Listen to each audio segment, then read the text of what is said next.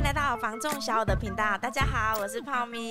大家好，我是小曼。Hello，我是阿伟。非常久违的阿伟终于出现了，代表说呢，我们今天谈话的内容会非常的有意义性，哦、对，非常重要的。又又推我出来当坏人啊！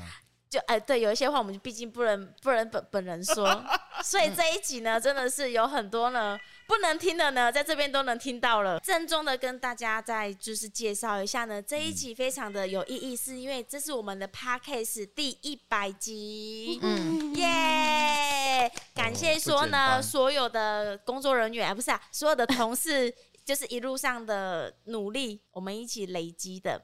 而且呢，如果说听 Podcast 的。朋友们，嗯，应该就是因为你们没有影像可以看，因为我们为了这个一百集啊，就是阿伟他们还精心设计了我们一个新的布场，小五开杠，可以就是到 YouTube 看一下呢，我们一百集全新的画面，而且可以看到小五开杠新的那个 logo 啊，对啊，对 p a c k a g e 还有一个还全新设计的小 logo，真的是超有 feel 的啦，这个灯光让我觉得说天哪，这好像是在哪个 bar 一样。就会觉得说，哎、欸，好像我们不应该摆这些水啊，应该要放个酒啊，高酒杯，还高酒杯之类的。嗯、啊，嘿，可乐，可乐那点管差几个雷蒙 啊，非常 的棒。因为呢，接下来呢，我们就是会在这么的愉悦的氛围之下呢，继续录 podcast 给大家。好，来吧，今天你的节目内容是什么呢？今天呢，想跟大家一起讨论呢，嗯、现阶段 ING 的时事。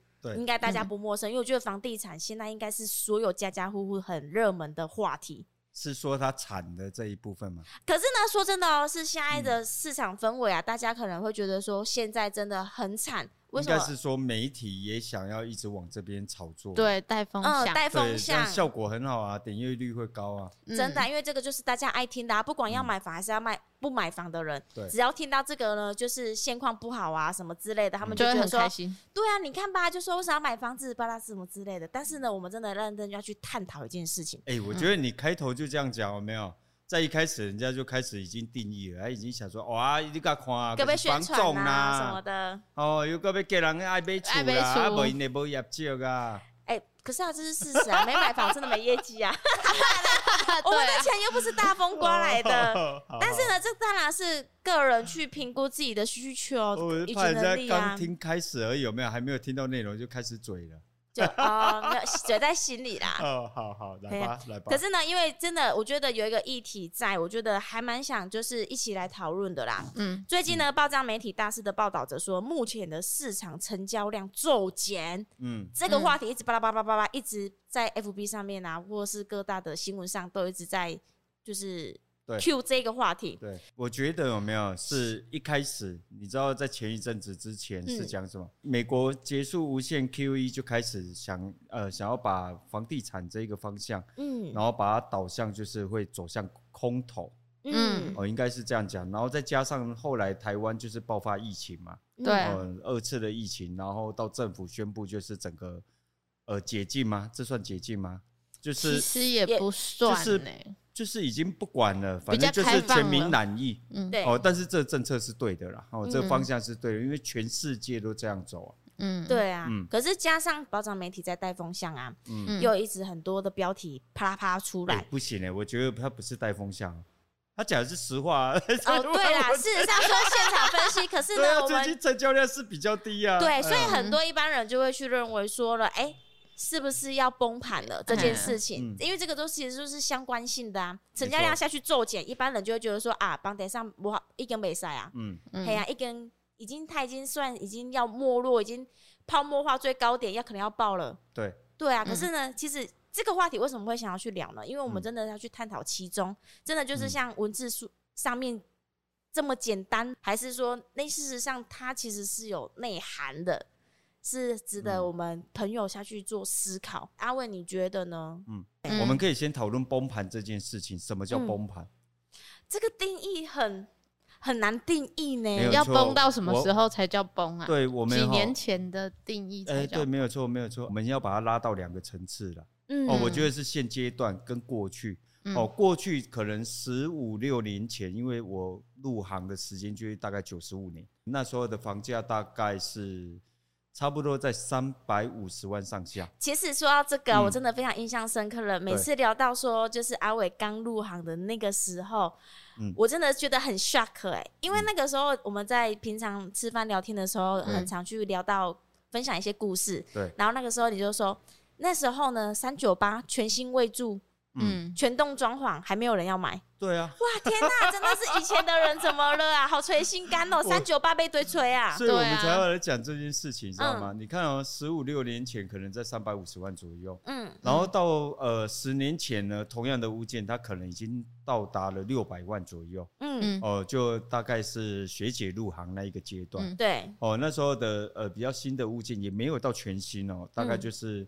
新古屋大概在十年内的，大概已经到达六百万左右。对，哦，那后来呢？到后面的大概五年前，哦，五年前的时候，大概已经到达一千万左右了吧？嗯，差不多有。对，一零八零，对吧？哦，那你看哦，到三年前，甚至于到一年前，哦，三年前的可能一千二。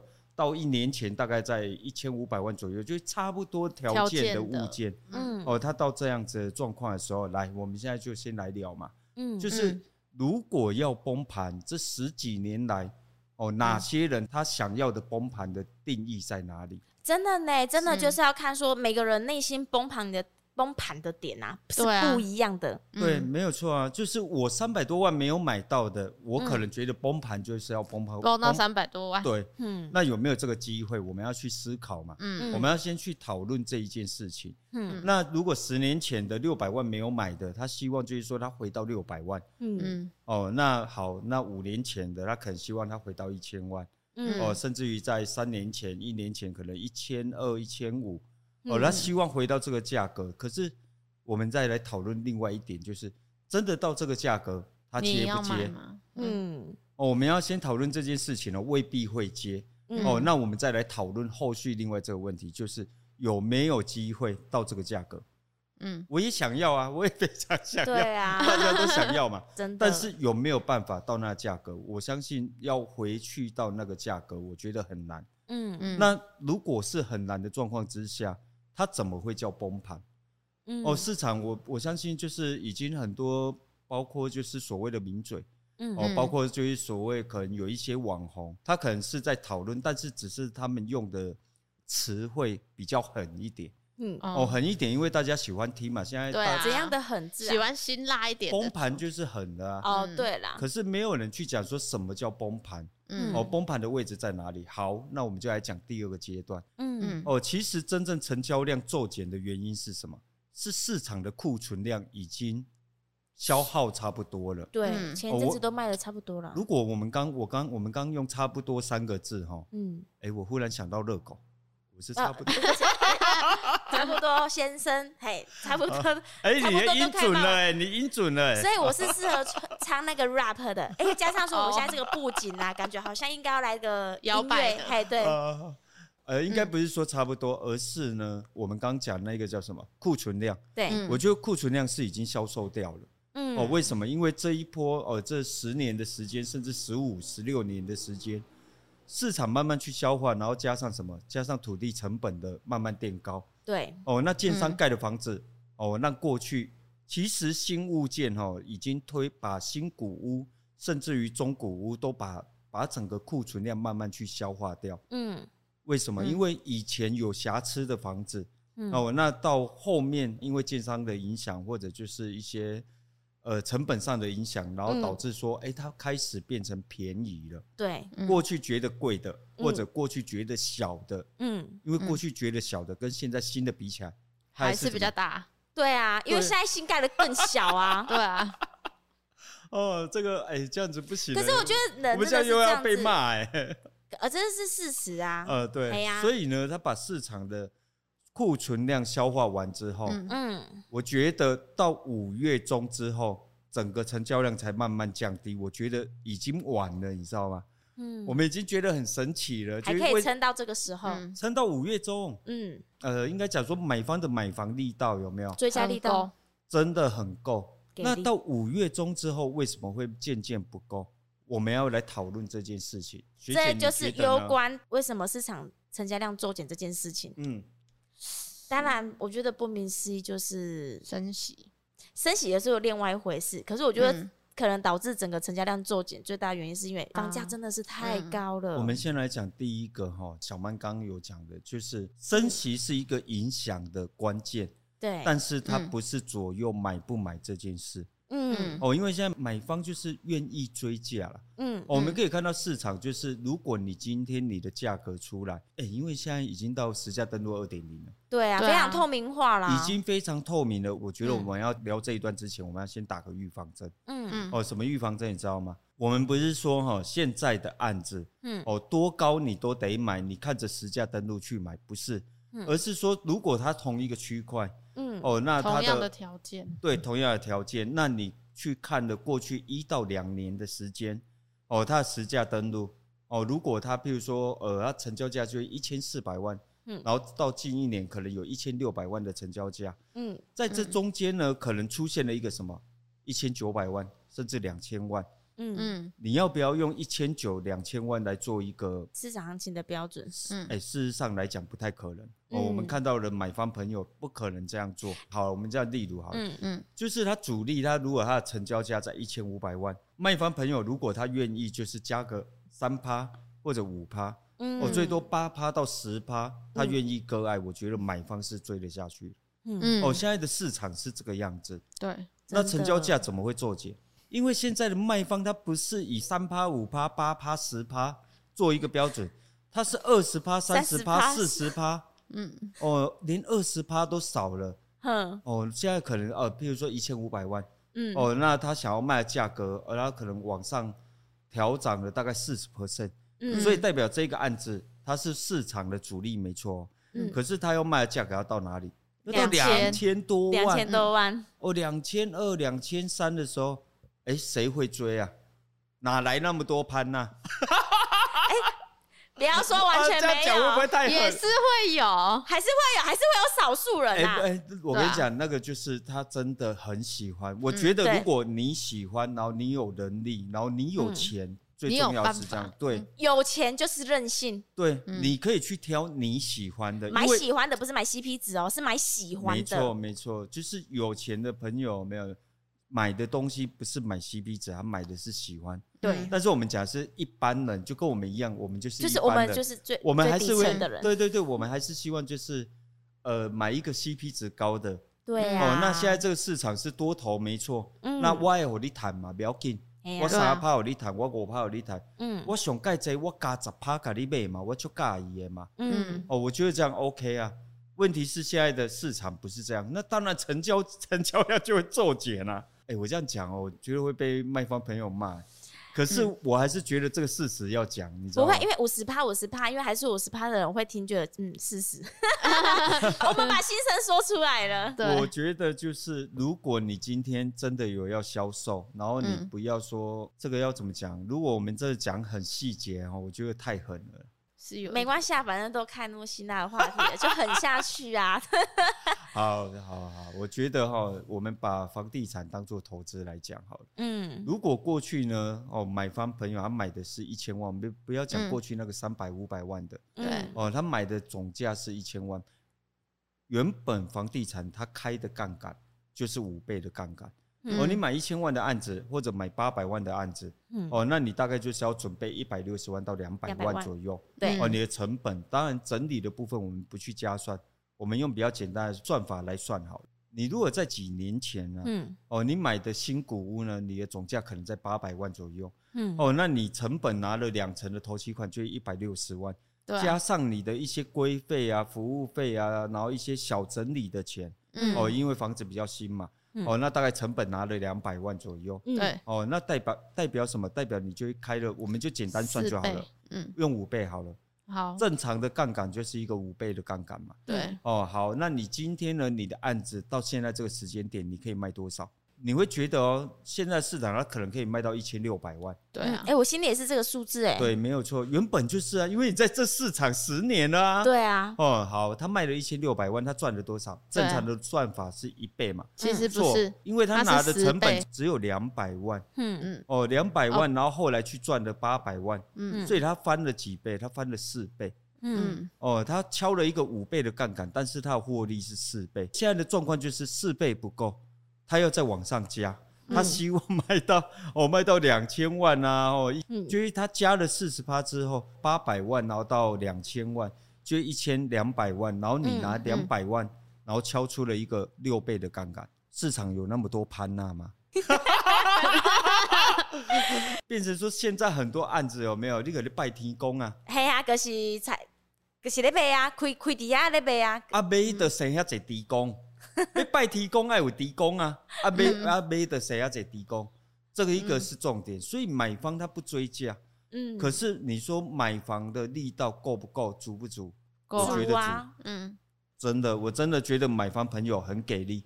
现在的市场问题是出在卖方朋友不给力，大家都会觉得说呢，现在买气真的很差什么的。可是其实我们在第一线跑啊，现在目前市场上呢，我手边的客人要买房子的还是很多，对于这个市场热情还是足够的。嗯，但就是呢，因为真的是追不上去了，没有办法追了。对啊，我觉得说哈，你整个成交价你慢慢往上走。OK，觉得现在的买方拢怎样？伊个讲啊，我起码来，我要来买厝，我可是爱红谈。嗯，哦，原本市场就是这样子啊。对，但是现现在接纳的程度可能比以前更高了。我觉得更高啊。嘿啊。我觉得更高，可是现在是什么？是卖方朋友有没有？大部分的开价过高，因为他想要测试市场。嗯。哦，然后他觉得对市场更有信心。嗯，对。哦，那呃，尤其是高雄来讲啊。哦，尤其是我们北高、东高这一边，嗯、哦，我们的影响可能是更大，因为卖方朋友可能很多对台积电，哦，还有很大的一个期待，期待，嗯，哦，可以这样讲，小曼讲的是对的，就是说他有期待，嗯、哦，可是他没有去想过哈、哦，这个反应可能已经在前头已经反应了，已经哦，已经在反应。对，你真的等到台积电动工，可能是利多出尽啊，了解吗？嗯，哦，那现在这个时间点，我觉得市场已经反应了。嗯嗯，那买方呢，他愿意追，嗯、然后他觉得就是我金马红坦起一样该，因为我、嗯、我现在我认定这个市场。对，哦，啊、原本市场就是这样，你赚的钱是别人没有赚完或者别人赔的钱。对，哦，这是非常正常的一件事情。嗯、可是你说，因为这个样子，所以。呃，成交量骤减嘛？我觉得不是因为呃什么升息呀、啊、QE 啊、疫情啊，嗯、哦，我觉得这些会有小影响，但是你说影响到现在的成交量呃骤减，我觉得不是，就单纯只是案子贵，嗯，非常贵，因为我们自己看，哦、完全认同。对，我们如果认真去讲，就是很多案子是我们看我们都不会出手，就算我要自助。嗯嗯，你了解吗？嗯，真的，对啊，好贴切，好实在啊。所以，所以怎么办？就是我们只能把应该做的事情。我我讲实在话，就是我们团队已经算了，我觉得已经很很努力了啦。哦，就是在这个市场，我们还是愿意哦，就是联络客户，然后带客户，哦，然后跟客户解析这个市场目前遇到的状况。嗯，哦，可是呢，其实外头有很多房仲，其实是已经告诉客户什么？卖个踹孔啊！你卖个孔啊！哦，为什么？因为他直接放弃，不是说客户放弃哦，是房仲先放弃了。嗯，哦，那可是我觉得这个会有后续的效应在了。嗯，哦，为什么？因为如果真的，但是是真的不出来看嘛？其实就像是说，很多人现在都觉得说是高房价的时时期呀。对，那是不是就要直接躺平了？还是说，哎，客户其实应该呢有什么可以先做好的准备？我觉得买方朋友不要在这个时间点放弃。其实市场已经进入一个盘整期，反而什么？买方朋友你要赶快出来做功课。嗯，你要出来做功课，因为呢，这市场就像我们前面讲的，你要等它崩盘，哪一个才是崩盘的底点？每一个人的定义都不一样。对，没错。哦，那有没有办法到那个位置？很难讲，因为市场我们不敢去讲说绝对的可能跟绝对的不可能。嗯，可是有一个前提是什么？就是如果你今天你不看，你看到现在的价格，你希望它打七折、打八折，其实七折八折打下来算不算崩盘？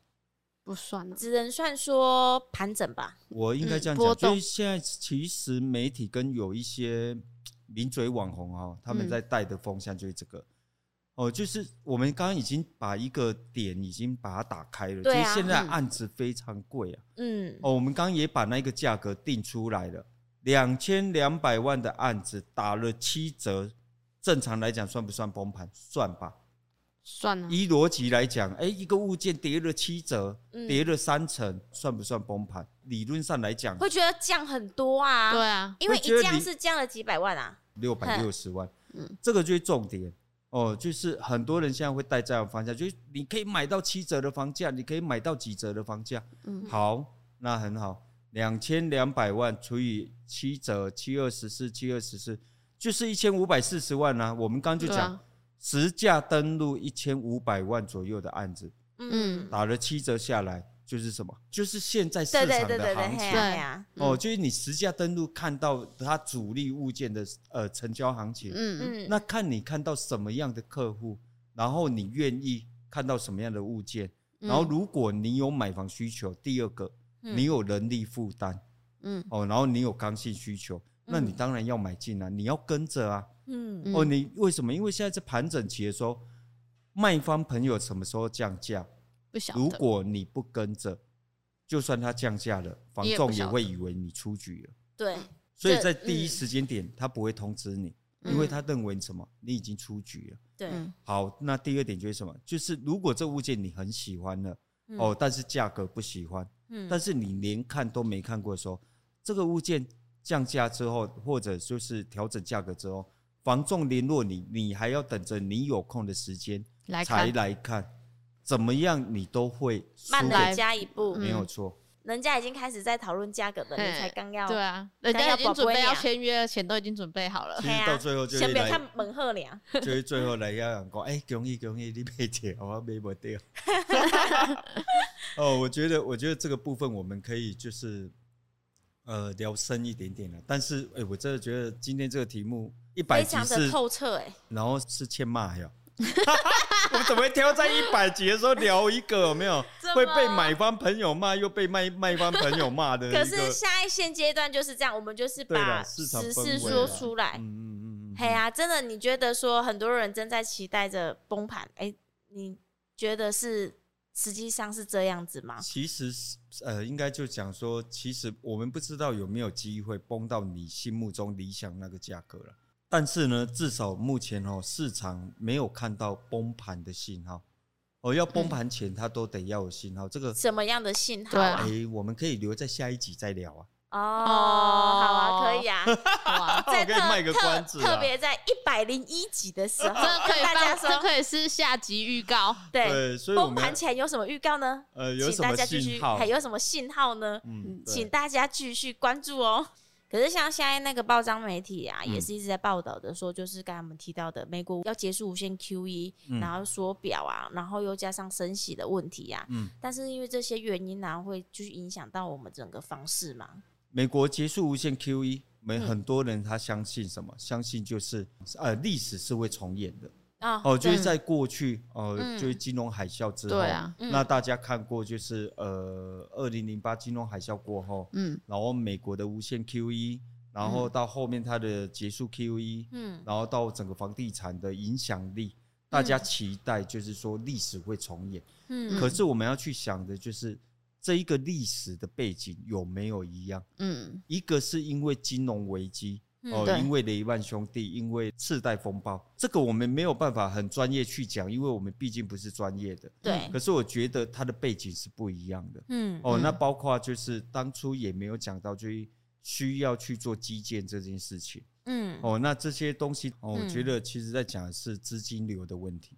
嗯哦，那这个资金流，我我到目前为止我看到的，哦，我觉得不只是美国，嗯哦，我觉得全世界包含中国在内。嗯哦，尤其中国因为疫情的影响之后，我觉得他们已经开始渐入佳境。